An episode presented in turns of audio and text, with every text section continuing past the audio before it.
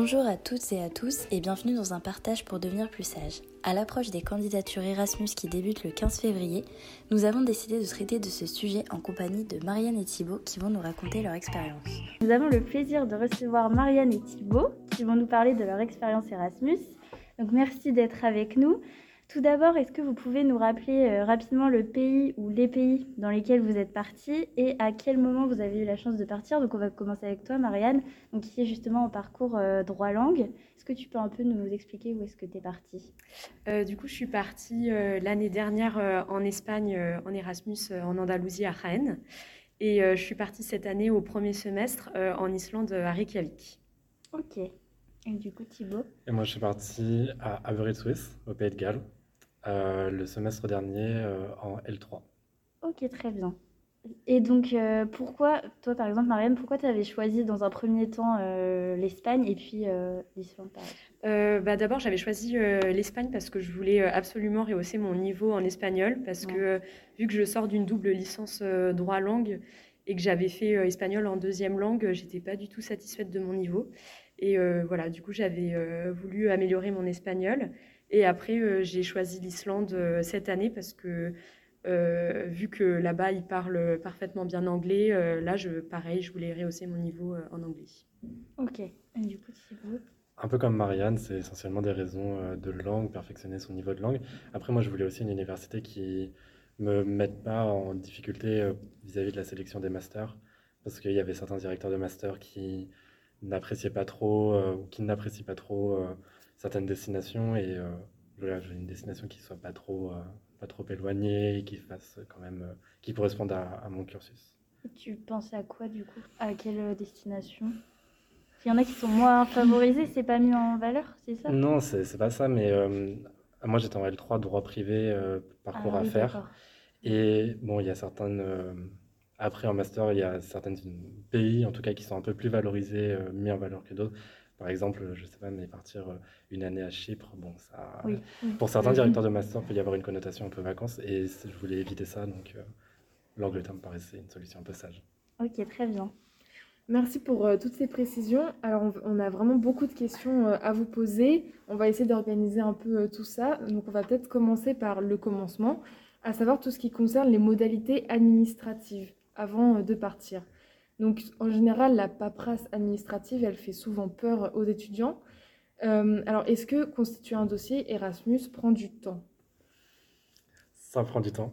Euh, souvent, on conseille euh, de préparer, d'y réfléchir une année un peu en avant, mais commencer à regarder les destinations, commencer à regarder les partenariats, les cours, les catalogues, parce que chaque université a un catalogue de cours différent. Euh, commencer à se familiariser parce qu'il y a certains, les cours ont des ECTS précis et regarder à peu près euh, tout ça. Ça prend du temps, savoir aussi les pays parce qu'il y a certaines personnes peut-être qui ne souhaitent pas aller dans certains pays ou donc se familiariser avec tout ça et euh, oui, ça prend du temps. Après, il y a la lettre de motivation, le CV, enfin tous les documents classiques, mettre les, notes, tous ces documents-là et après ça se fait. Oui. Et euh, toujours dans les questions pratiques, euh, comment ça fonctionne les bourses Erasmus? Euh, bah, Du coup, on a... ah oui, alors en fonction, en Erasmus, je crois les pays sont divisés en trois, catégories, ouais, en, trois groupes. Ouais, voilà, c'est ça. Et du coup, bah, la bourse, ça dépend de ça. Et en plus de ça, on a, enfin nous, du coup, en région centre, on a la bourse euh, supplémentaire, c'est ça Oui, oui. Euh, il y a plusieurs types de bourses. Ouais. Il y a euh, la bourse de l'Union européenne, entre guillemets la bourse Erasmus, que vous recevez, voilà, comme Marianne a dit, qui, sont, qui est divisée en fonction des pays par niveau de vie du pays. Par exemple, il y a des pays dont le niveau de vie est très élevé qui auront une bourse naturellement plus élevée, comme par exemple bah, l'Islande, le Royaume-Uni sont des pays avec un niveau de vie élevé. Et à côté, des pays un peu plus chers. Alors, je ne les connais pas par cœur, mais il me semble que des pays comme l'Estonie, euh, la Lettonie ont du coup une bourse plus faible. Après, euh, en plus de ça, s'ajoute la bourse de la région centre. Ça, c'est pas pour toutes les régions. Moi, par exemple, je ne sais pas pour toi, mais moi j'avais des colocs en Erasmus qui n'avaient pas de bourse de leur région. Et euh, la bourse euh, de la région, de mémoire, ça peut passer 180 euros, il me semble. Euh, ouais, c'est ça, il me semble. Euh, par contre, elle est limitée sur 8 mois. Euh, Oui, il y a des conditions Ouais. assez euh, spécifiques. ouais. Alors que la bourse Erasmus, il me semble pas qu'elle soit. lim- Il me semble que c'est 10 mois, mais ça correspond à une année. euh, Et après, il y a la, la bourse du Crous, Ouais, voilà, c'est ça. Après, euh, l'aide à la mobilité internationale, ouais. Mhm. et la bourse de l'Union européenne, euh, l'université, pardon, qui, euh, en fonction, ouais, peut rajouter Et un peu. euh, dans l'ensemble, vous, vous avez trouvé que c'était suffisant pour euh, vivre ou? Bah, alors après, ça dépend des Ah oui, destinations je parce que. beaucoup plus Voilà, parce que par exemple, l'Espagne, ça couvrait bah, enfin, mes frais de logement, euh, enfin, de transport, à peu près de tout, quoi. Et par contre, pour l'Islande, là, c'était même pas un quart de mes dépenses. Ah oui, d'accord. Donc ça dépend vraiment euh, des pays et c'est pour ça aussi que je conseille avant de, bah, de choisir un pays de bien regarder euh, le coût de la vie parce Mm. que certaines personnes ne peuvent pas se permettre euh, Mhm. de partir, euh, bah, par exemple en Islande, euh, des fois c'était compliqué euh, au niveau de l'argent donc, euh, donc ouais, ça dépend vraiment. Et ça dépend aussi des destinations, parce que moi, par exemple, au Royaume-Uni, Oui. il y a vraiment des grandes différences des villes. Euh, et pourtant, c'est la même bourse entre une personne qui partira à Londres et qui partira, Mhm. par exemple, moi, je suis parti au Pays de Galles, alors que le niveau de vie est vraiment différent. Moi, par exemple, ça me suffisait pour couvrir à peu près mes dépenses. Ça aurait été pas suffisant euh, pour une personne, par exemple, qui partait à Londres. Ouais, ok. Et euh, du coup, est-ce que vous auriez des, des petits conseils pour aider à la constitution d'un dossier Erasmus par rapport euh, aux lettres de motivation? Et je- il me semble aussi qu'il faut demander des attestations de langue. Je ne sais pas si ça a été votre cas. Euh, à Tours, en tout cas, je crois que c'est juste une lettre de motivation en français euh, qui, euh, bah, qui doit euh, résumer euh, pourquoi on veut partir euh, dans telle ou telle destination. Et euh, oui, bah, je conseille de surtout euh, regarder le programme de chaque euh, euh, université où on veut partir et de, de dire en fait euh, bah, en quoi euh, ça va être utile pour euh, notre euh, projet ou en quoi euh, ça va compléter euh, ce qu'on fait euh, déjà euh, au sein du master euh, et tout ça. La lettre de motivation, ouais, c'est un peu l'élément euh, Ouais. euh, hyper important à vraiment soigner. Moi, j'avais fait un peu de zèle, j'avais écrit en français et en anglais, mais bon, c'est pas, c'est pas du tout obligatoire. Après, une attestation de langue, euh, souvent l'attestation du prof de langue suffit, Euh, mais je sais que l'université sur le site a des liens vers, euh, par exemple, des tests dialangue, des choses comme ça qui peuvent être faits en ligne, juste pour se positionner parce que euh, souvent les universités demandent un niveau, par exemple, à B1 ou B2 en anglais, des Mm. choses comme ça. Il faut pouvoir prouver qu'on a la capacité de suivre des cours dans le pays, mais c'est jamais, on va pas vous demander un, un TOEIC par exemple pour partir dans un pays en, en Europe. Et du coup, dans la lettre de motivation, oui, ce qu'il faudrait plus mettre en avant, c'est par rapport à notre futur projet professionnel, surtout ce que ça pourrait nous apporter par rapport à ça. Euh, bah oui, je pense que c'est assez important. Ouais. Euh, bah, si on sait déjà, je Ouais. pense que ça peut vraiment euh, ajouter une plus-value et que ce soit cohérent en fait, euh, de se dire ah bah elle est je sais pas dans un master bah, droit de l'Union européenne, elle veut continuer des, des cours en rapport avec ça, mais qu'on n'a pas en master 1, enfin maintenant, on va parler de ce qu'on appelle le Learning Agreement. Donc, euh, c'est euh, pour savoir euh, donc, quels cours vous allez faire une fois sur place. Est-ce que vous avez eu des difficultés à trouver les cours justement dispensés au sein des universités d'accueil? Est-ce que c'était compliqué d'avoir les équivalences, par exemple, de ce que vous auriez dû avoir comme cours en France?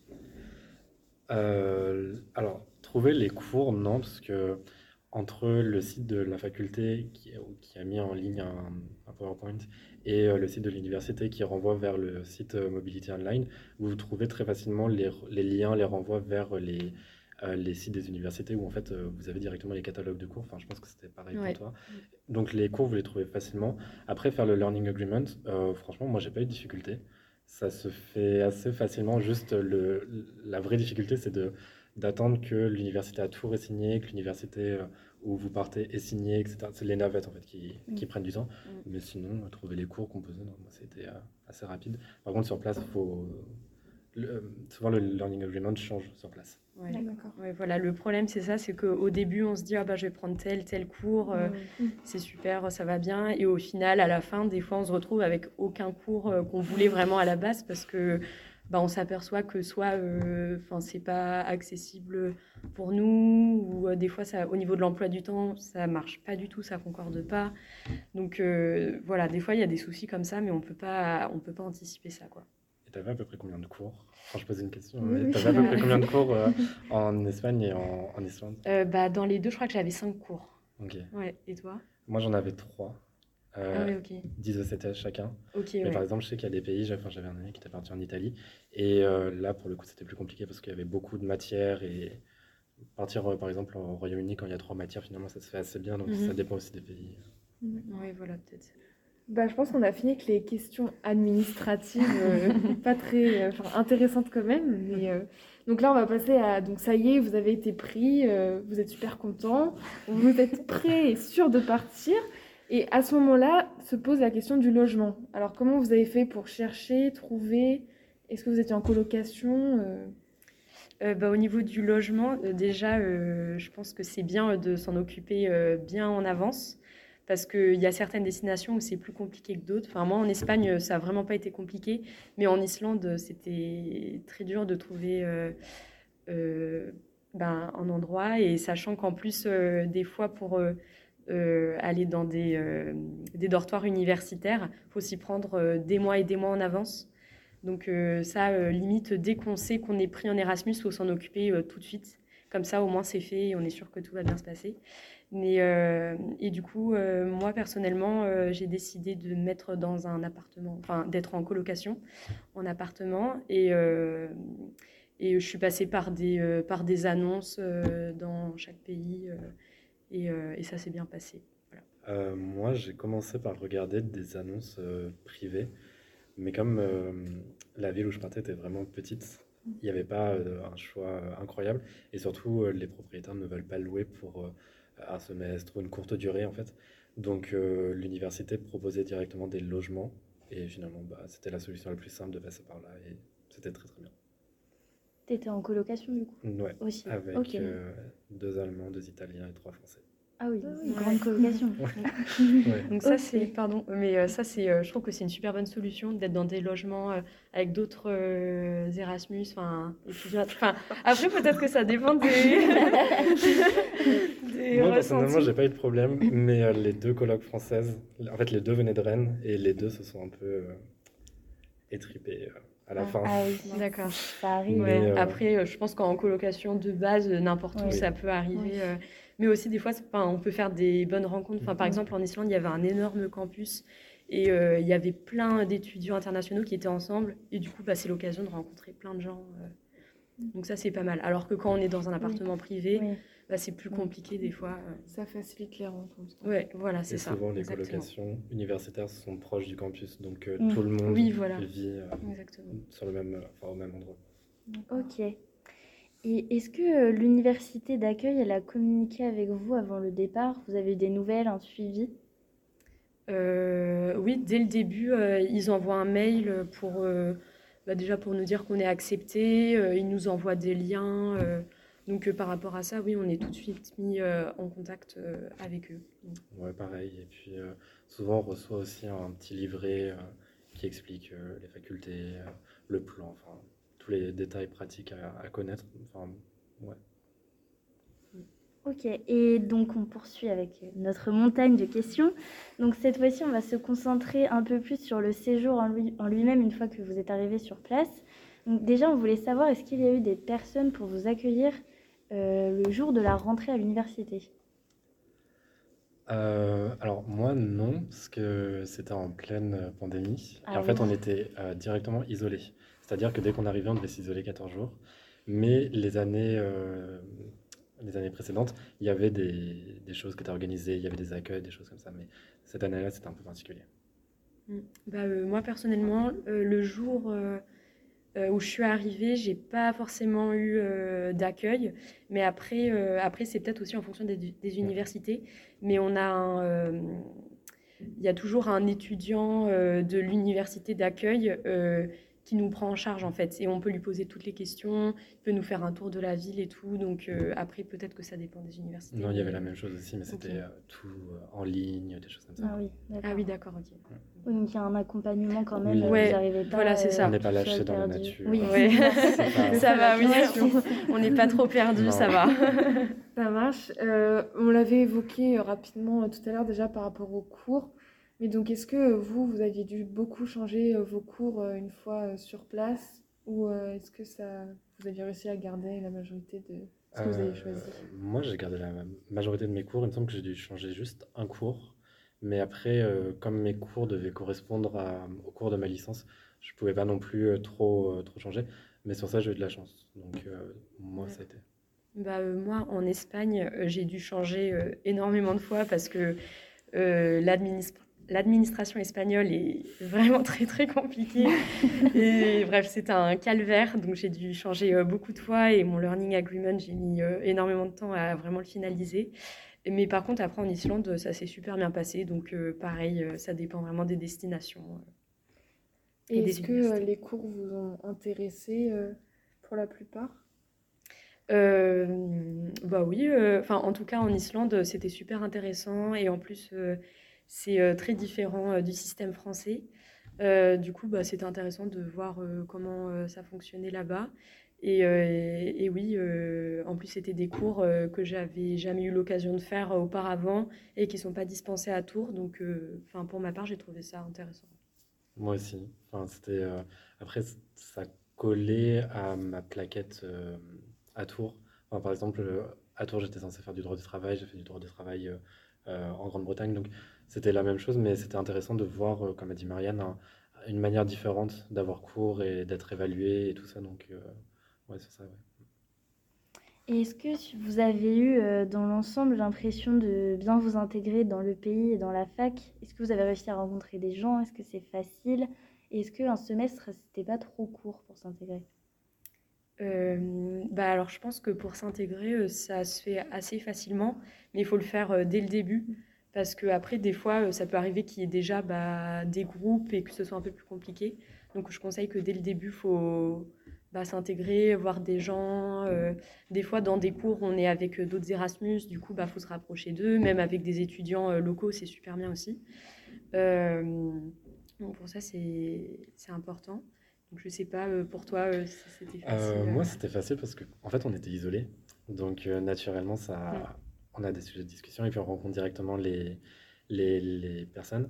Après, euh, dans les cours, on n'était pas nombreux, mais euh, moi, j'ai eu le sentiment de m'intégrer. Enfin, après, c'était une petite ville, donc il n'y avait pas non plus énormément, énormément de personnes, mais ça s'est bien passé.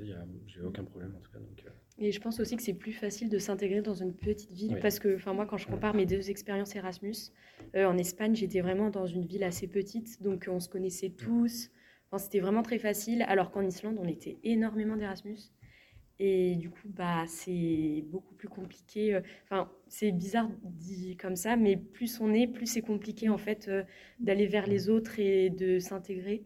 Mais après, euh, ça, c'est. Enfin, on rencontre quand même des gens, faut pas se faire euh, de soucis par rapport Après, à ça. on, on rencontre beaucoup. Enfin, moi, par exemple, au Royaume-Uni, il y avait énormément de Français. Et c'est aussi un peu enfin, le piège, entre guillemets, de- Mm. d'aller que vers les Français. Mm. Et c- quand, il y a, quand c'est une destination, il y a beaucoup, beaucoup de Français. euh, on a beaucoup plus de mal, je, je trouve, enfin, je sais pas ce que tu en penses, mais à rencontrer des, des vrais locaux. Oui. Moi, c'était un peu la difficulté Ouais. d'aller vraiment vers les locaux. Oui, oui. Et de toute manière, vous avez eu euh, des événements mis en place. Enfin, je suppose qu'il y a des choses qui étaient organisées pour que vous puissiez vous retrouver avec les autres Erasmus dans l'ensemble, ou c'était plus vraiment à vous de faire euh, la démarche d'aller vers les autres? Bah, Bah. plus euh, démarche personnelle Pareil. parce que après c'est Oui. peut-être parce qu'on est en temps Covid et Mm. euh, je sais qu'avant euh, ils proposaient beaucoup plus de choses et tout mais euh, enfin moi j'ai presque pas eu d'événement vraiment euh, Non, moi non fait plus. exprès pour nous quoi. Mais pareil, ça, ça s'expliquait par la pandémie. Ouais, je crois que c'est ça. Euh, merci. Alors, on va essayer de conclure ce podcast avec des questions un peu plus générales et personnelles, peut-être.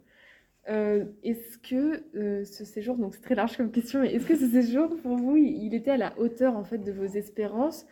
Et est-ce qu'il vous a apporté euh, beaucoup? Est-ce que vous en ressortez grandi ou euh, différents tu veux commencer? Ah bah, J'y vais alors. Euh, c'est vaste. Hein, ah oui, très vaste. oui, bah. Mais euh, bah, du coup, euh, enfin moi, en tout cas, mes deux expériences se sont hyper bien passées. Et, et oui, enfin à chaque fois quand je suis revenue en France, j'étais super contente parce que bah, déjà d'un point de vue relationnel, enfin je me suis fait plein d'amis de, enfin, du monde entier et ça c'est génial et même bah, plein d'amis français aussi.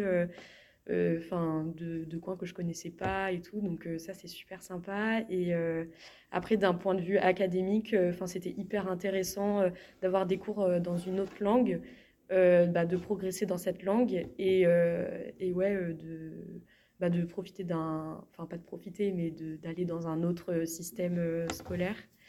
Et enfin, ouais, je sais pas quoi dire de plus, mais franchement, c'est, enfin, je conseille vraiment euh, cette expérience. il y a toujours les. Quand on demande aux gens qui sont partis en Erasmus ce qu'ils en retiennent, etc., il y a toujours le, la, même, euh, la même impression de revenir euh, grandi, différent, des choses comme ça. Moi, pareil, j'ai le sentiment d'avoir d'être plus. Enfin, que. En fait, je sais pas comment expliquer l'idée, mais d'être moins, par exemple, moins stressé, des choses comme ça, de prendre les choses moins, euh, moins de me dire, bon, bah, c'est. C'est vrai, ouais. Vu qu'on est livré à nous-mêmes, en fait, on apprend à se débrouiller et on est dans un pays étranger, donc on n'a pas forcément nos repères euh, comme on mm. peut avoir, etc. Donc, euh, pardon, on, s'adapte beaucoup plus aux situations. Et rien que sur ça, sur un plan personnel, ça, ça, bah, ça nous change, enfin, ça nous fait grandir, mais ça nous permet de voir les choses différemment. Après, mm. enfin, sur un plan académique, évidemment, c'était un, un plus, ne serait-ce, bah, pour les masters. Donc toi, tu es parti comme master. Oui, oui. En licence, moi, j'ai vu vraiment euh, que ça a été euh, plus, vraiment apprécié. Enfin, il y a toujours des directeurs de master qui le, bon, qui le voient d'un mauvais oeil, mais dans l'ensemble, c'était plutôt euh, des entretiens que j'ai eus. On m'a toujours posé une question là-dessus. Enfin, ça a été toujours bien reçu. Donc rien que sur ça, bah, c'est un plus. Quoi. Justement, c'était notre prochaine question. Est-ce que vous avez eu l'impression, oui, que ça a été valorisé par la suite dans votre parcours? C'est vrai que toi, tu es parti en master. Après, je ne sais pas si tu comptes euh, continuer euh, par la suite euh, dans le, les études ou pas, et si tu penses que ce sera valorisé bien en avant. Oui, bah, je pense que surtout l'Islande, ça va être enfin ça tape un peu plus à l'œil parce que enfin c'est un peu mm, plus rare de partir là-bas.